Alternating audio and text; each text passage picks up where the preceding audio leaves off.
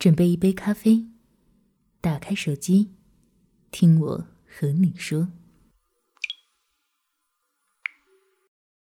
我想说的，只给你听，也说也想说。Yes Radio。你有没有那么一刻热泪盈眶？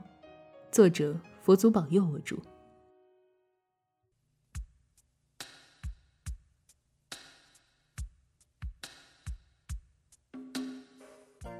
作为一个文艺中年，每次想到杰克·凯鲁亚克在《达摩流浪者》中说的“永远年轻，永远热泪盈眶”，就很容易热泪盈眶。我想，这也许是说明我永远年轻，当然，更有可能说明我岁数大了。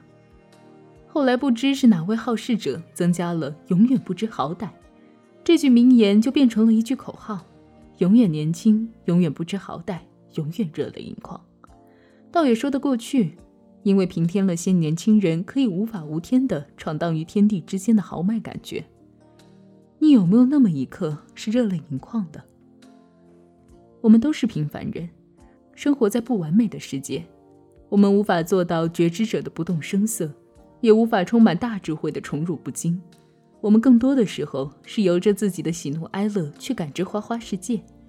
我们更多的时候是在跟生活协商和讨价还价，是在试图沐浴转瞬即逝的温暖阳光。幸好这些本身就是我们普通人可以真正触碰到的幸福。而当你回望这个世界时，能让你体会到存在感的，往往就是那热泪盈眶的那一刻。我曾经忽然想起初恋女友，已经足足十五年过去了。我并非情意未了，我只是很好奇。那个大眼睛、一心想着周游世界的漂亮学妹，最后去了哪里？是否实现了自己最初的梦想？我只是想看看她现在的样子。我没有她的联系方式，也不认识任何共同的朋友。我百度了她的名字，并无一个是她。我甚至不知道她是否还在这个地球上。终于，我神官乍现，录入了她大学时的英文名字，在第五页看到了一个疑似的网页。点开看到几张照片：科罗拉多大峡谷、埃及金字塔、布拉格广场。我看到那个戴着墨镜、短发、浅笑、神采飞扬的妹子，那一刻我热泪盈眶。我曾经在洲际酒店开了个房，为了可以独享德国队与巴西队的世纪大战，且不吵到家人。时间应该在一四年七月九日的凌晨四点。那夜我上了闹表，早早躺下。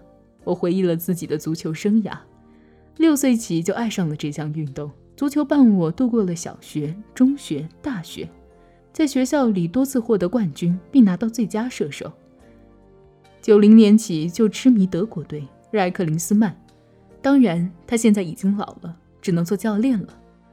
我迷迷糊糊一夜未眠，我早早爬起来盯着电视画面。在我心中，德国队必须是冠军。我激动的哆嗦。当德国队用七个进球把巴西队打成筛子的时候，我呆若木鸡，又热泪盈眶。我曾经独自去听王杰的演唱会，我拒绝了老婆要陪我去的提议。我的理由很简单，因为我会哭得稀里哗啦的。我并不希望任何熟知我的人看到我哭的样子，我需要保持我高冷的形象。那天下午，我早早就出了门，自己开着车走在二环上。电台主持人说。五棵松周边拥堵，因为杰哥要开演唱会。主持人又说：“让我们先听一首杰哥经典的《一场游戏一场梦》。”我从初中就喜爱王杰，当然，那时候我能知道些什么呢？不过是“少年不识愁滋味，为赋新词强说愁”罢了。如今知道了愁滋味，却不能轻易表达了，哭还要躲着人。所谓欲说还休，却道天凉好个秋吧。当音乐前奏响起的时候，我已经不能自已，热泪盈眶了。有人说你这只是怀旧吧，你只是在现在过得不好，所以怀念过去的美好时光。可是恰恰相反，现在日子过得不错，而那时候反而烦恼很多。我想人们怀旧，并非因为过去很美好，人们怀旧是因为那个时候年轻，仅此而已。我曾经背着包百转千回，穿行于雨崩的山林中，忍受着高原反应带来的头疼欲裂。